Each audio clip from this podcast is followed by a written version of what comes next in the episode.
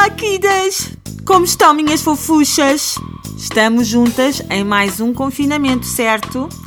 Quantas de vocês estão vestidas com pijaminha de flanela, um roupãozinho polar, uma pantufita bem estilosa? E quantas optaram pelas orientações da quarentena perfeita, vestindo-se como se fossem para o trabalho, para se sentarem em frente à secretária em teletrabalho, em reuniões Jumes e o camandro? Hum? Quantas estão com um talher e com um estileto calçado para fazerem as viagens entre o WC e o frigorífico de forma extremamente sexy à mulher empreendedora, hein? Pois é, amigas, cá estamos mais uma vez, confinadinhas, não é?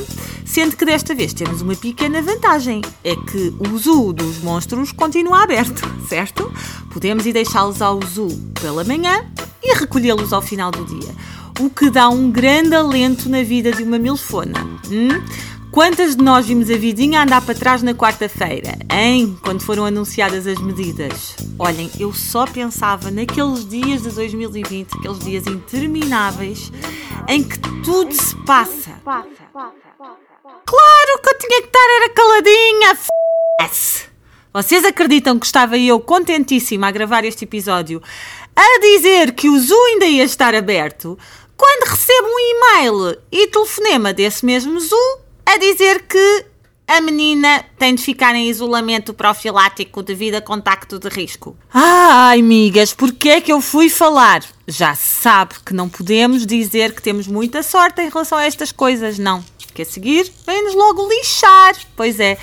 E ainda por cima, em relação aos irmãos, eh, o isolamento fica à nossa responsabilidade que é ainda mais irritante. Vocês lembram-se?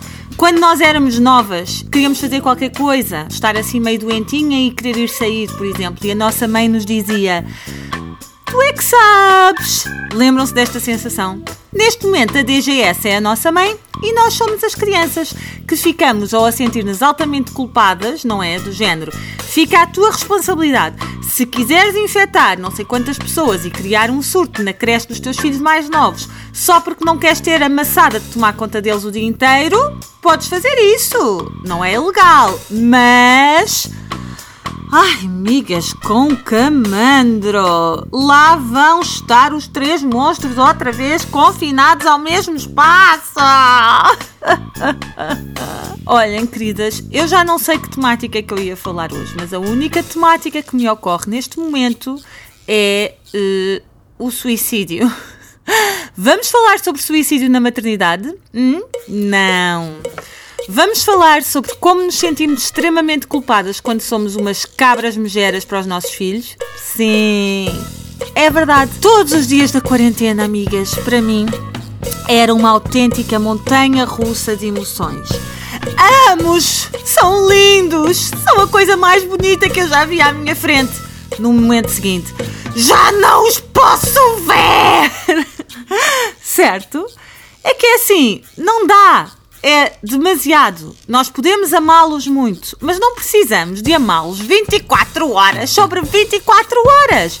Eu sei que eles são muito fofinhos, os nossos monstrinhos. Fazem aquela carinha de anjinhos que é um complô para nós ainda nos sentirmos pior.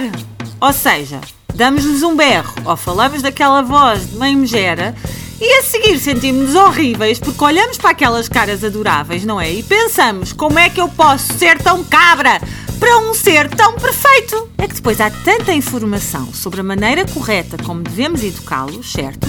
Por um lado, devemos ser firmes. Regras e limites é muito importante para estruturar uma criança. Por outro, não, não, não. Eles precisam de limites, mas devemos deixá-los e validar o que eles estão a sentir. Deixar a criança respirar e expressar as suas emoções, certo? Então, por um lado, nós queremos fazer da maneira correta, mas por outro, estamos a passar-nos internamente e devemos ser espontâneas e mostrar abertamente aquilo que estamos a sentir. Então, soltamos um berro de mãe megera e a seguir, sentimos-nos uma e super culpadas, certo? E a quarentena é só viver isto com uma intensidade assim elevada a 100, porque é tudo fechado na mesma casa 24 horas por dia, sem ter outra coisa para fazer senão ser mãe, ser mãe, ser mãe, ser mãe. É que depois os monstros, quanto mais estão connosco, mais nos querem sugar, porque eles, coitadinhos, eles têm necessidades, não é? Então passam o dia em modo teta, não é? Nós somos uma teta gigante e eles estão constantemente a dizer mamã, mamã, mamã, mamã, mamã, mamã.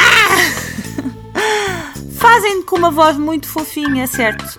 Só que nós já não aguentamos, porque uh, já foram mil vezes de mamã. Ai, amigas, desculpem, eu ainda estou transtornada com a notícia que eu recebi ainda agora e não estou a conseguir sair desta temática. Eu peço desculpa. Eu vou tentar dar o meu melhor e vou tentar também manter a minha sanidade, apesar de eu sentir que ela me foge neste momento e que eu estou a ensandecer, ok? E que estão várias milfonas a descer sobre o meu corpo e a tomar conta dele. Portanto, eu estou a encarnar várias personagens ao mesmo tempo. E portanto, eu se calhar devia recorrer a um hospital psiquiátrico porque estou a ser possuída. Ai, amigas, o que para aqui vai? Eu lamento, vocês mereciam melhor. Até à semana que vem e fiquem fortes. E já sabem, estamos juntas. Ah, e queridas, vão votar, né? Coloquem um batom vermelho, porque assim estão querendo mexer com a gente. E a gente não pode deixar. É? Tamo junta. Vota aí.